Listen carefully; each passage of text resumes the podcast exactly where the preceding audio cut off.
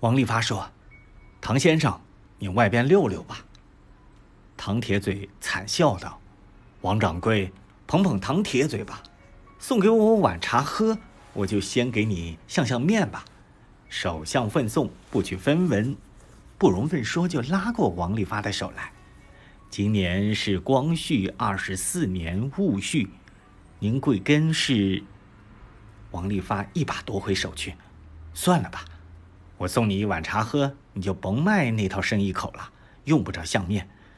咱们既在江湖内都是苦命人。于是他往柜台内走出，让唐铁嘴坐下，坐下。我告诉你，你要是不戒了大烟，就永远交不了好运。这是我的相法，比你的更灵验。松二爷和常四爷都提着鸟笼进来，王利发向他们打招呼，他们先把鸟笼子挂好，找地方坐下。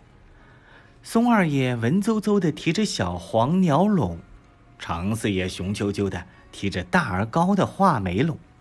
茶房李三赶紧过来，沏上盖碗茶。他们自带茶叶，茶沏好。松二爷、常四爷向邻近的茶座让了让。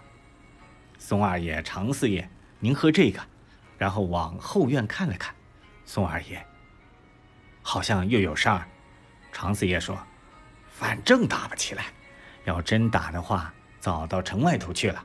到茶馆来干嘛？二德子一位打手恰好进来，听见了常四爷的话，凑过去就说：“你这是对谁甩闲话呢？”常四爷也不肯示弱。你问我呢？花钱喝茶，难道还叫谁管着吗？松二爷打量了二德子一番，我说：“这位爷。”你是营里当差的吧？来，坐下喝一碗。